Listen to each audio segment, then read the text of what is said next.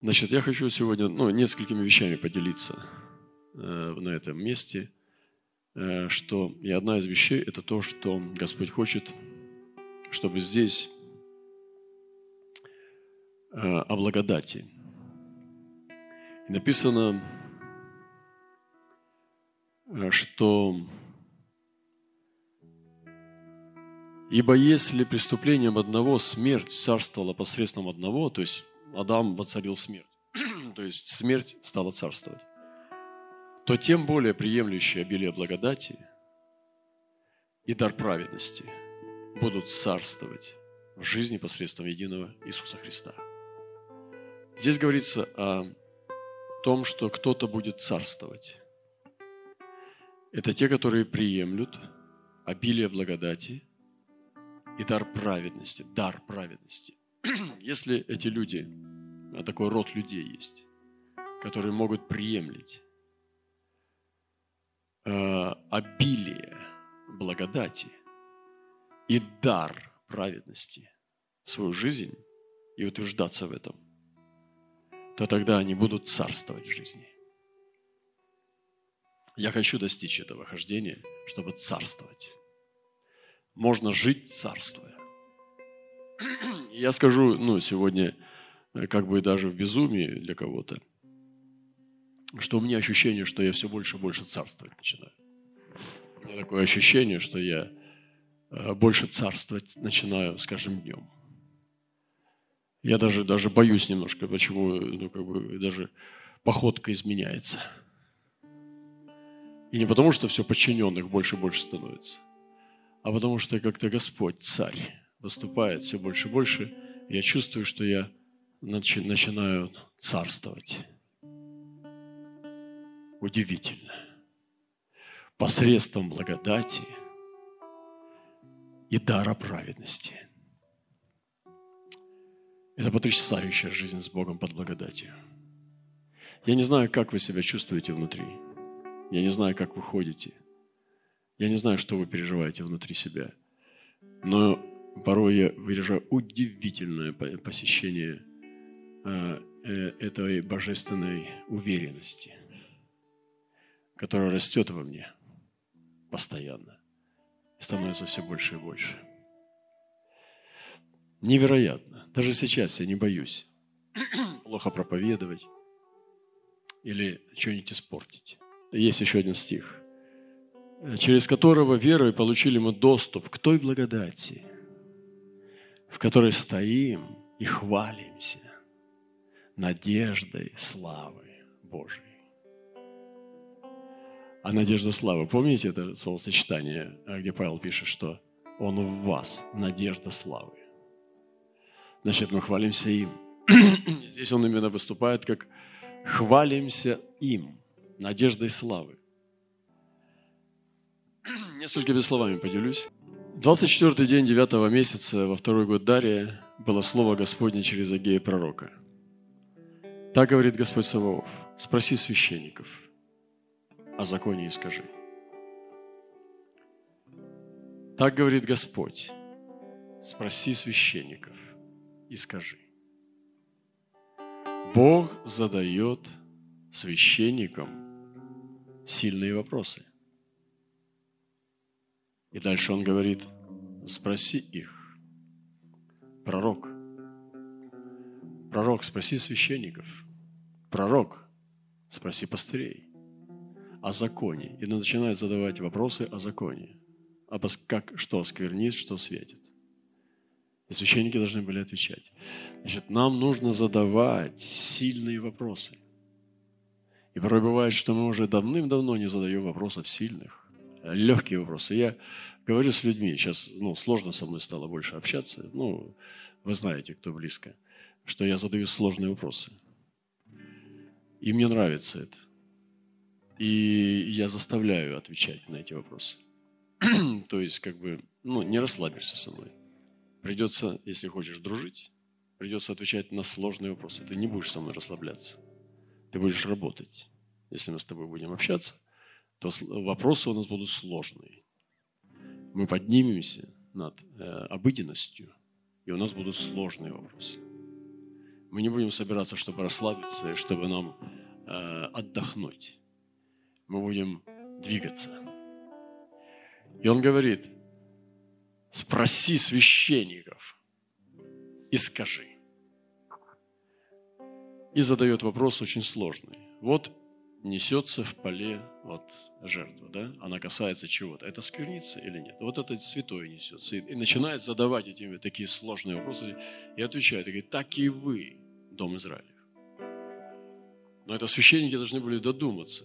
Вот этот интеллект активный у священников должен быть. Пастыря должны быть мыслителями. И часто я встречаюсь с людьми, с пастырями, с ними неинтересно. Они, ну, как только вот что-нибудь там про машину, да про еду, э, тут как тут. А как что-нибудь о небесном, колом встают. И это очень важно, чтобы мы с вами раскусывали и могли высоко общаться. Поднимите свою культуру общения с людьми. Мы разговариваем. Я говорю, давайте разговаривать. Давайте поделимся. Давайте говорить. Давайте, потому что мужчины уже потом за 40 лет, они уже перестают думать. И избегают общения там, где оно непростое, сложное. Работайте, братья и сестры. Я просто, у меня есть открытое слово, которое было собрано, я просто пробегусь по нему. «Со мной Сливана невеста, со мной иди Сливана, спеши с вершины Амана, с вершины Синира Ермона, от логовища львиных, от гор барсов. Но мы привыкли, что Господь зовет на гору нас. Мы привыкли, что Господня гора, она нас зовет. А тут Он зовет, побежали вниз. Смотрите, куда Он бежит. Внимательно. С Ливана, с вершины Аманы, с вершины Синира, с вершины Ирмона, от логовища львиных, от Гурбаса. То есть это надо нестись вниз, по снегу, э, по камням, вниз нестись. И это Господь говорит, со мной вниз. Полетели. Щу, пошел. Зачем? Для того, чтобы на новую вершину подняться. Потому что ты уже вершину одолел, ты уже там в городе, молодец. У тебя уже там, ну, что-то есть твои достижения. А теперь давай, вниз. Вы слышите? И сегодня Господь кого-то зовет. Пора тебе оставлять твое местечко тепленькое. Там на вершине засиделся, там уже, ну, уже некуда мусор выносить из этой вершины. Куда девать его? Только вниз кидать. Полетели. Полетели вниз. Полетели с вершин. Давайте, ребята. Господь зовет для того, чтобы у него есть новые перспективы для тебя. И некоторым даже можно и города поменять.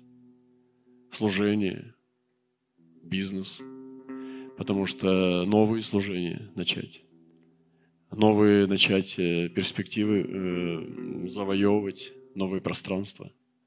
Это же замечательно. И одна из вещей, которая тоже меня взволновала, это то, что э, помазание Иосифа, мантия Иосифа для нашего последнего времени – мы знаем об этом уже историю в нашем братстве, что Господь в начале нашей церкви открыл, что мы будем тоже в помазании Иосифа. И периодически много раз Господь открывал нам помазание Иосифа, о его мантии. Но здесь я хочу сказать одну вещь, тоже очень интересную.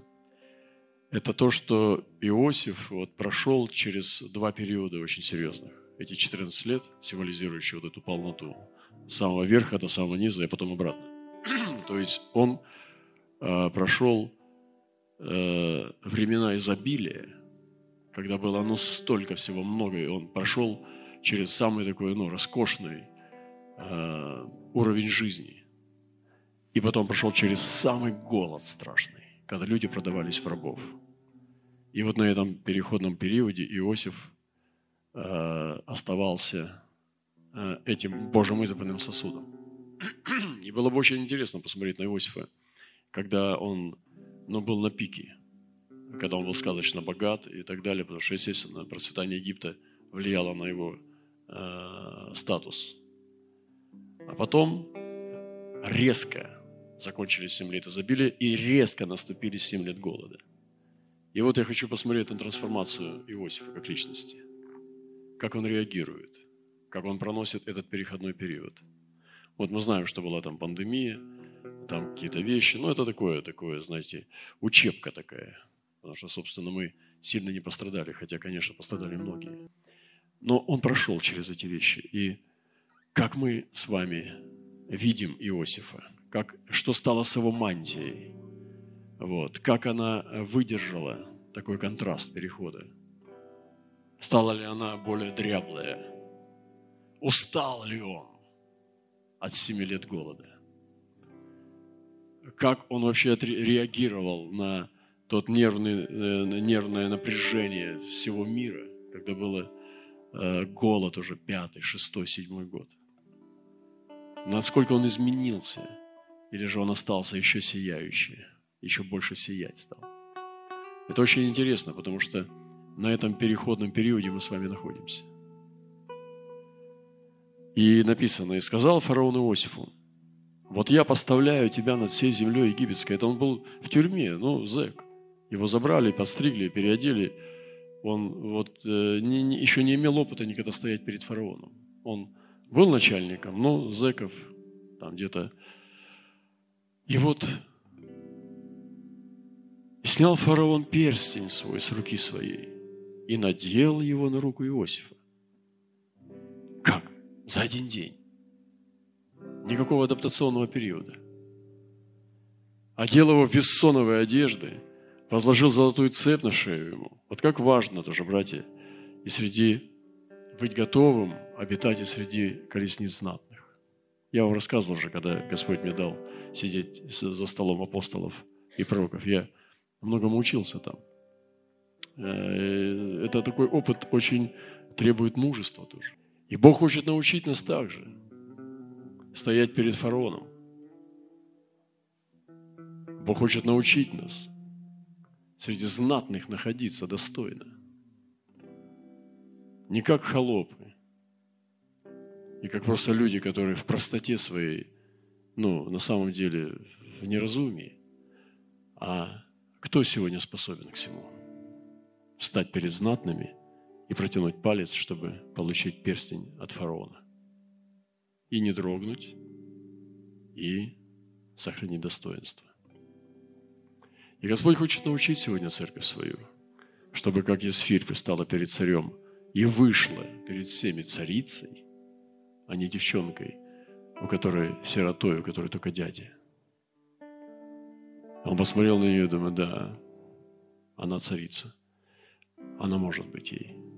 Посмотрел на эту девочку, у которой кроме дяди никого не было.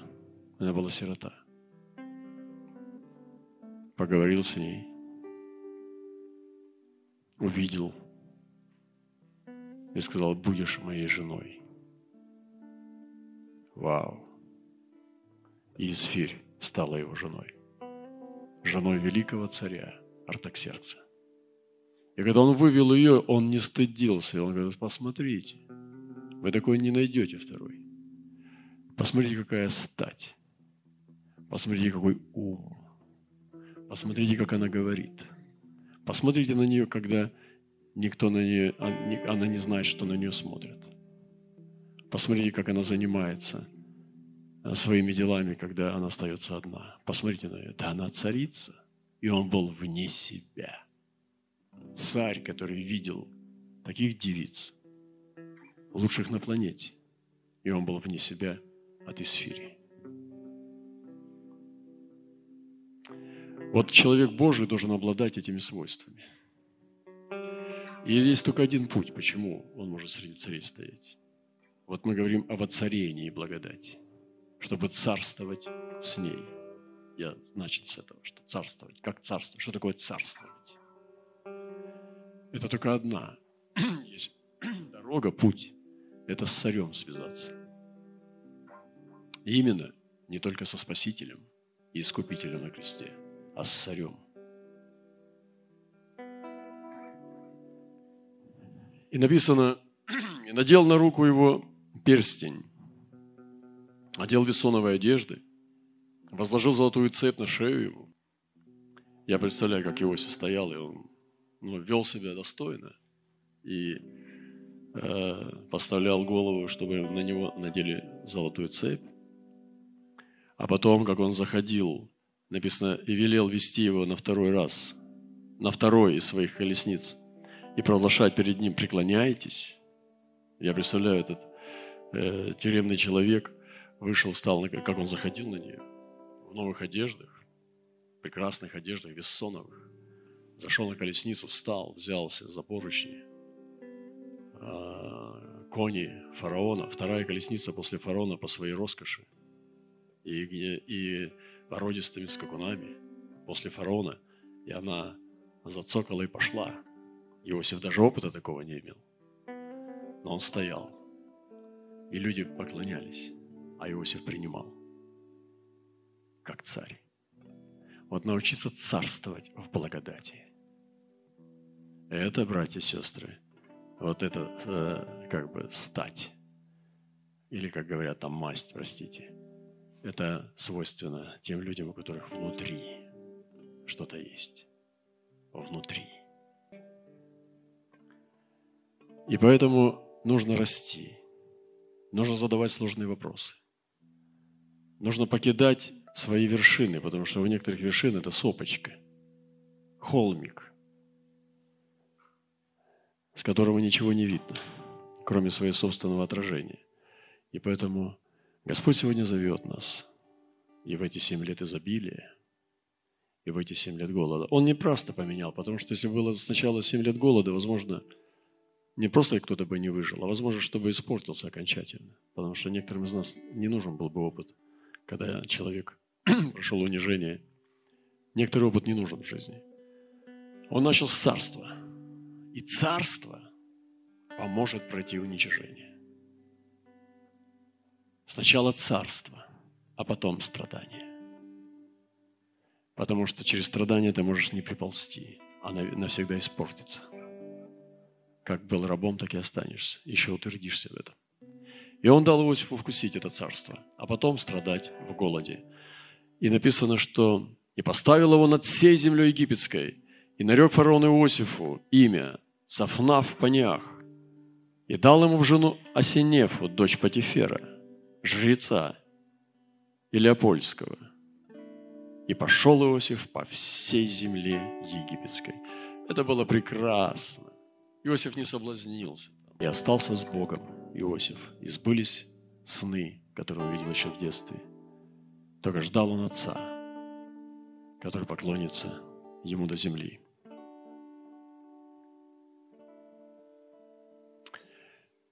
Состояние переходного периода, вот это измышление, изобилие к мышлению, обнищание. Вот. Что делал он? Что делал Иосиф в это время, если вы читаете? Он нормально занимался всем этим. Он принял. Он принял это. Вот представляете себе, этот еврейский мальчик, раб, которого предали братья, который жил в тюрьме, дышал этим воздухом и был, не, был предан э, несправедливо. Вот оно, казалось бы, все, чтобы разломаться, чтобы уже перестать о себе думать э, правильным образом. И вот он начинает восходить, и он это принимает все. Вот понимаете, мы похожи на первый период Иосифа, и многие из нас такие же были, бедные мальчики и девочки. Но принять такое помазание – это то же самое, что мы принимаем с вами благодать. И ты можешь стать этим Иосифом здесь. Я могу им стать если я приму изобилие благодати и буду с ней царствовать. Я прочитал вам Слово Божие, что царствовать посредством благодати. И прошлое такое же у нас, у многих, как у Иосифа. А будущее разное. И вот я вижу Иосифа на этой колеснице, я восхищаюсь. И я хочу, как Иосиф быть. И я беру эту мантию. Я принимаю ее. И вам я сейчас лучшие вещи даю, братья. Я бы мог сейчас включить там путь креста, там, но это, вы знаете, не, не, не, не сложно. И мы его не оставляли. Ну или что-нибудь там про молитву. А это лучшие вещи. Это воцарить благодать в своей жизни. Воцарить ее и царствовать жить как цари в благодати. И у тебя там небольшой народ, и такой маленький командир приходит, там, начинает что-то там командовать, как ну, командир, начальник, граждан, э, господин, начальник. Поэтому очнитесь. Пусть Бог сегодня нас всех отрезвит, вот так вот, просто встрясет. Что делал Иосиф в это время? Он смотрел в будущее. смотрел в будущее. Он собирал хлеб. Он правился властью. Это был тоже такой грозный человек. Нельзя было Иосифа э, как-нибудь там обмануть, развести. Это в тюрьму сразу сядешь. Иосиф, наверное, много людей попересажал. И многим, наверное, может быть, и смертную казнь выносил. Вы не думайте, что там такая вот... Это он в Египте жил, а не где-нибудь. Иосиф был очень опасный человек. Эти братья, когда пришли к нему, они трепетали от каждого его слова, потому что знали, что голова может улететь. И это было страшно. И он, да, Иосиф был настоящий, настоящий правитель. Делал распределение ресурсов, сообразно откровению, распределялся жестко – когда приходили давать за хлеб, он даром не давал. Продавайся тогда. Тело свое продавай, подписывай. Все продавал. Имение давай землю. И беспощадно. И фараону честно давал его часть, жрецам, себе. Все как положено. Иосиф был прекрасный. Он, он царствовал посредством благодати. Он восходил в слове. Он шел к откровению, которое Господь ему давал. Он восходил в славе Божией, сообразно обетованиям, которые были о его потомстве. Поэтому я сегодня хочу благословить вас царствовать в благодати. Но это не поведение, это откровение внутри. И вот, говорит, воцарилась благодать. Я хочу, чтобы благодать воцарилась в моей жизни чтобы я жил под благодатью и держал людей не под законом, а под благодатью. Человек, который царствует под благодатью, он и других будет под благодать вести.